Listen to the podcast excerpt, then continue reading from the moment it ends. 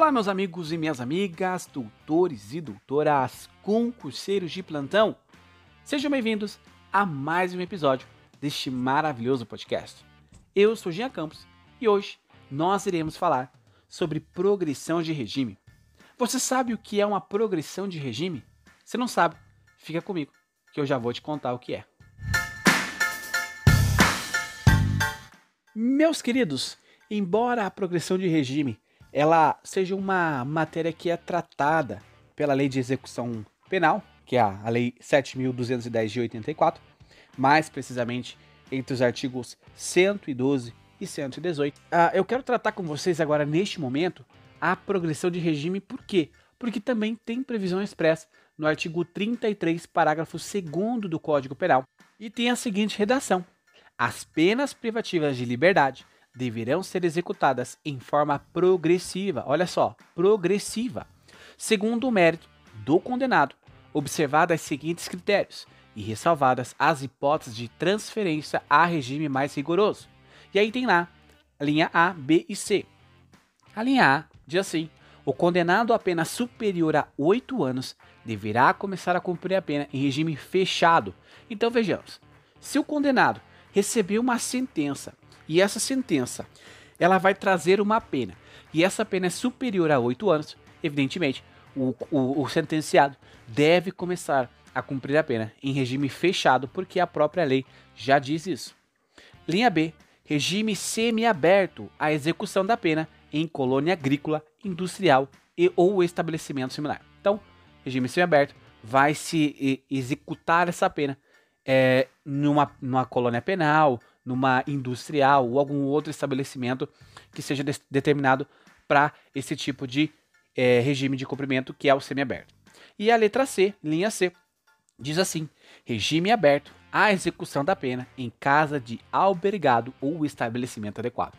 Nós sabemos que quando o sentenciado ele recebe uma pena e essa pena ela é uma pena que deve ser cumprida em regime aberto, que é uma pena que não é superior a oito anos, então o sentenciado ele vai cumprir a pena em um, alber um albergado, mas nós sabemos que no Brasil atualmente existem uh, várias regiões do nosso país que não possuem esses tais albergados.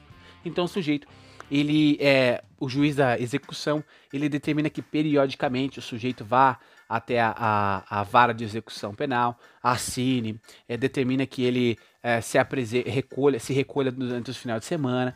Então tem uma série de regras que esse sujeito tem que obedecer. Mas, queridos, quando nós estamos falando de progressão de regime, é, você deve compreender que o sujeito, ele, se o sujeito foi condenado a pena restritiva de liberdade é, e, e iniciar a pena a cumprir a pena em regime fechado, evidentemente que ele deve é, é, cumprir alguns requisitos e com o pesar, a, a, com o passar do tempo, na verdade, ele vai progredindo de regime. É sabido que no ordenamento jurídico brasileiro é proibido a, a progressão em persalto, que é o chamado de o sujeito estava no regime fechado, de repente ele pula do fechado para o aberto. Queridos, o ordenamento jurídico brasileiro ele proíbe essa progressão em persalto. Então, o sujeito, se ele foi condenado a uma pena privativa de liberdade em regime fechado, evidentemente, após cumprir alguns requisitos que eu já vou falar, ele vai para o regime semiaberto, depois vai para o regime aberto e após o, sujeito cumprir todos os requisitos, né, o lapso temporal restante que era remanescente para cumprimento da pena em regime aberto, o, o juiz da execução ele vai é, sentenciar a, com a extinção da punibilidade e o sujeito estará livre.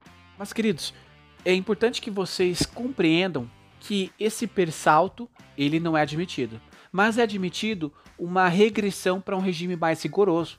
Então, vamos supor que o sujeito ele foi condenado a uma pena restritiva de liberdade a ser cumprida em é, regime aberto.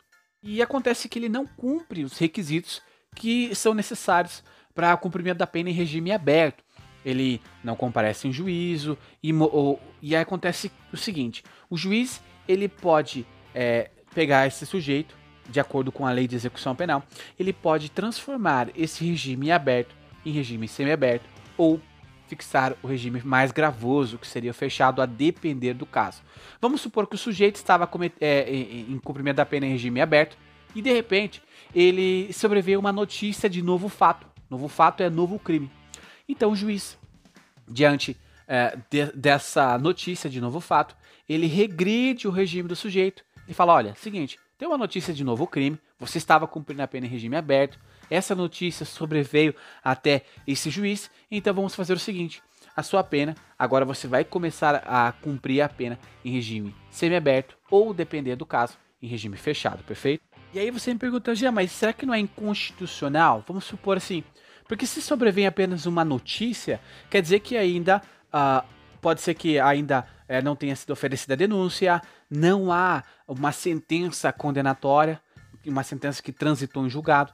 E aí você me pergunta, Jean, como é que fica uh, o princípio da presunção de inocência nesse caso? Porque se não tem uma sentença condenatória transitada em julgado, como é que o juiz vai regredir o regime do sujeito? O entendimento, senhores, é totalmente pacífico de que uh, essa regressão ela é totalmente cabível. Porque por mais que ainda o sujeito não tenha uma sentença definitiva, é, é, admite-se, a lei de execução penal admite-se essa regressão. Então não importa para qual tribunal você vai recorrer, a decisão, que já é uma decisão é, pautada aí nos tribunais, é que essa regressão feita pelo juiz da execução, ela é uma, é uma regressão totalmente válida, perfeito? Eu confesso aos senhores que eu já tive acesso a uma, uma decisão de uma juíza de execução que ela deixou de regredir o regime do sujeito por conta do princípio da presunção de inocência. Evidentemente que o Ministério Público ah, recorreu e o tribunal acabou reformando essa decisão pautada totalmente nessa questão de que a própria LEP, Lei de Execução Penal, autoriza essa regressão, perfeito? E agora nós entramos em outro assunto, que é em razão uh, de qual é o requisito necessário para que o sujeito tenha uma progressão de regime. Jean, o que, que se deve analisar? Eu, como um advogado, ou eu, como futuro advogado, eh, tenho um cliente, uh, infelizmente eu vou falar para vocês que nas universidades não se ensina execução penal. Uh, o, o, o, aluno, é o profissional, ele aprende na prática. O que, que você deve analisar? Primeiro, dois requisitos: requisito objetivo e o requisito subjetivo. Qual é o requisito objetivo? Evidentemente que é o lapso temporal. Recentemente, com o pacote anticrime, né, que eu sempre cito para vocês, a Lei 13.964, ela alterou a fração é, da progressão de regime. Então, a, a partir de agora, né, neste exato momento em que eu estou lecionando esta aula para vocês, os requisitos necessários para que um sujeito atinja esse lapso temporal é o seguinte: primeiro você vai verificar qual crime o sujeito cometeu. Se o sujeito cometeu um crime que é sem violência ou grave ameaça à pessoa a partir do dia 23 de janeiro de 2020, se ele for primário, é necessário que ele cumpra um sexto da pena. Então, ele estava no fechado, vai cumprir um sexto da pena por regime aberto, semi-aberto, mais um sexto da pena até o regime aberto, perfeito? Se ele for reincidente, reincidente em, é, em crime sem violência ou grave ameaça à pessoa, aí se faz necessário o cumprimento da pena de 20%. Agora, supomos que o crime que o sujeito cometeu é um crime com grave ameaça à pessoa ou violência. E, e é, foi a partir do dia 23 de janeiro de 2020. Se ele for réu primário em crimes com grave ameaça, ele se faz necessário cumprimento de 25% do lapso temporal.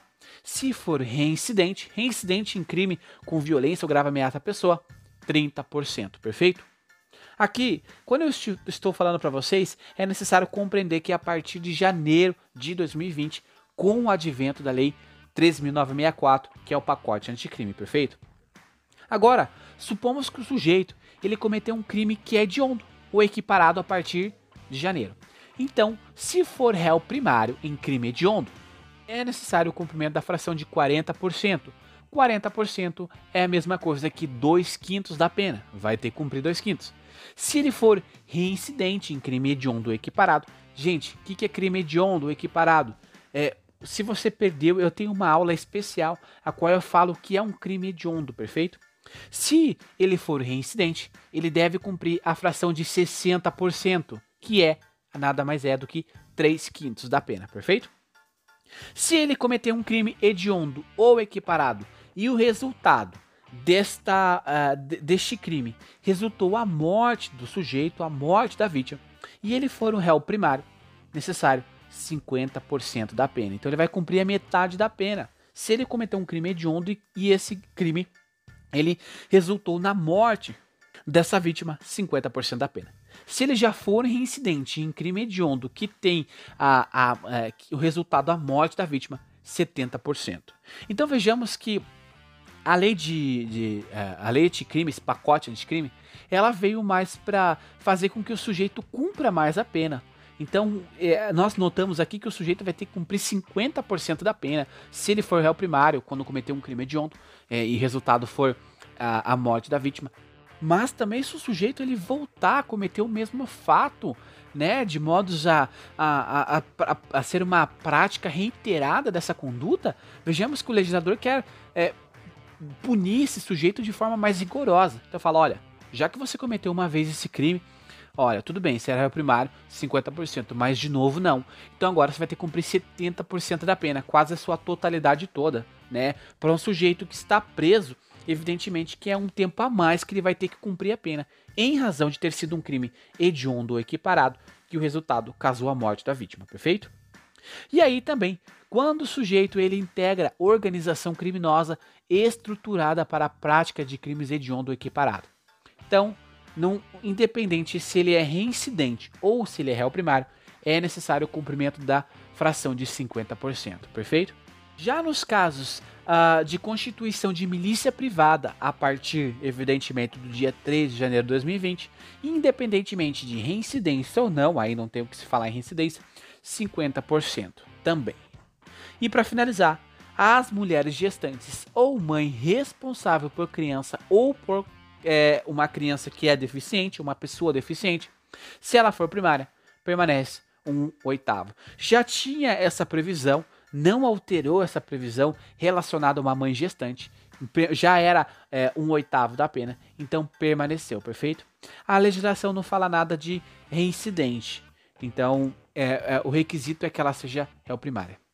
Então, queridos, nós vejamos que nós falamos aqui do requisito objetivo, que nada mais é do que o lapso temporal. Então, conforme o crime que você está analisando que o sujeito cometeu, você vai ver que ele tem uma fração. Não é todo mundo que tem que cumprir a mesma fração. Vai depender da circunstância de, de qual é o crime, se é um crime comum ou um crime hediondo equiparado, e também se o sujeito ele é reincidente, ele é primário ou é reincidente nessa prática é, é, criminosa, perfeito? Então, esse é o primeiro requisito.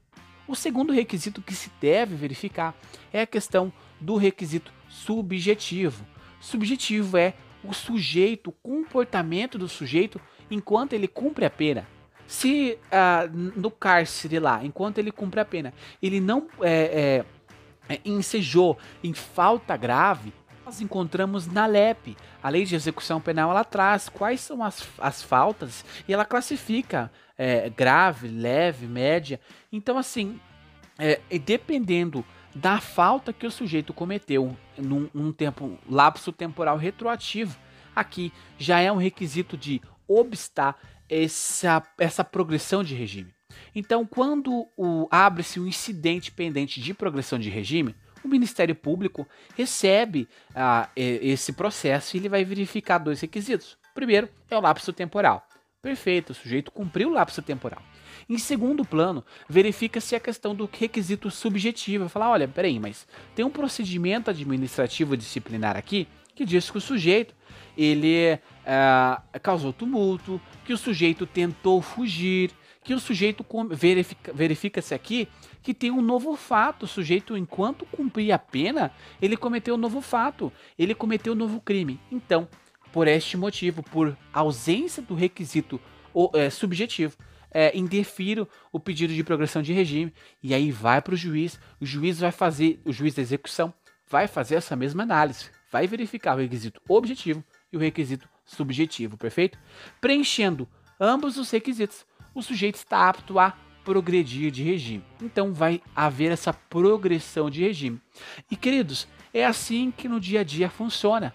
O sujeito é condenado, fica, uh, uh, vai para a penitenciária, vai cumprir um albergado, vai cumprir em uma colônia penal, dependendo do, do regime que foi fixado na sentença. E aí, quando chega na, na hora da execução, vem lá o relatório dele, a ficha dele, e aí tem lá o quanto de, de, de pena, a fração que o sujeito necessita cumprir. Então, quando você estiver diante de um processo do seu cliente, você já tem que ter em mente a primeira análise é: olhei o processo, vou verificar se está certa a fração. Peraí, olha, aqui está falando que meu cliente deve cumprir fração tal, mas na verdade não é. Por quê? Porque ele não é reincidente, ele não é reincidente em crime hediondo, ele não é isso, não é aquilo. Então você vai ter que fazer essa análise, vai falar, olha, por favor, corrija aqui, porque isso vai beneficiar o meu cliente. Para finalizarmos a nossa aula, meus queridos, é, se existe a possibilidade de progressão de regime, evidentemente que o legislador não iria esquecer da possibilidade de regressão de regime. E onde nós encontramos a regressão de regime? Na Lei de Execução Penal, artigo 118, que diz assim: a execução da pena privativa de liberdade ficará sujeita à forma regressiva. Vejamos que nós eh, lemos anteriormente a progressiva, agora nós lemos regressiva, com a transferência para qualquer dos regimes mais rigorosos, quando condenado. Inciso 1. Praticar fato definido como crime doloso ou falta grave. Então, como eu acabei de falar para vocês, se o sujeito cometeu um novo fato ou ele praticou alguma falta grave. A falta grave é necessário que se tenha um procedimento administrativo disciplinar que é instaurado pela própria a, a administração da penitenciária. O sujeito ele tem que ser ouvido pelo juízo da execução para aí sim é, é, decidir se aplica a falta grave ou não, perfeito?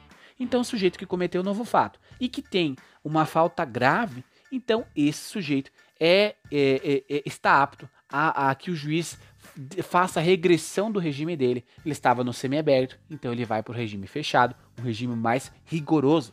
Inciso segundo, a sofrer condenação por o crime anterior, cuja pena, somada ao restante da pena em execução, torne incabível o regime.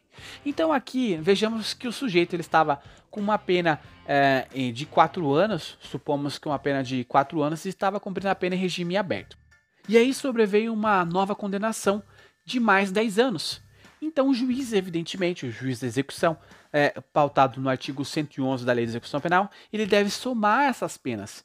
E quando ele realiza soma, o somatório dessas penas, ele verifica, olha, são 10 anos, só que o sujeito já cumpriu desses 4 anos que ele estava em regime semiaberto, ele cumpriu 2 anos.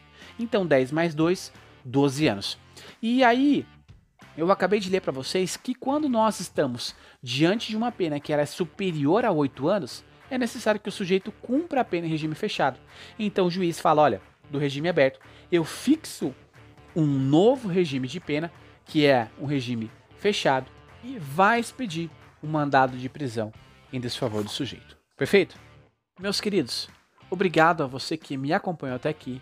Eu fico muito feliz em receber quase que diariamente mensagens de vocês a, agradecendo a minha disposição por gravar essas aulas, porque muitos de vocês sabem que essas aulas que eu gravo são totalmente gratuitas. Eu não recebo nada por isso. Até hoje nunca recebi nada, mas o que eu recebo é o carinho de vocês, o carinho em troca.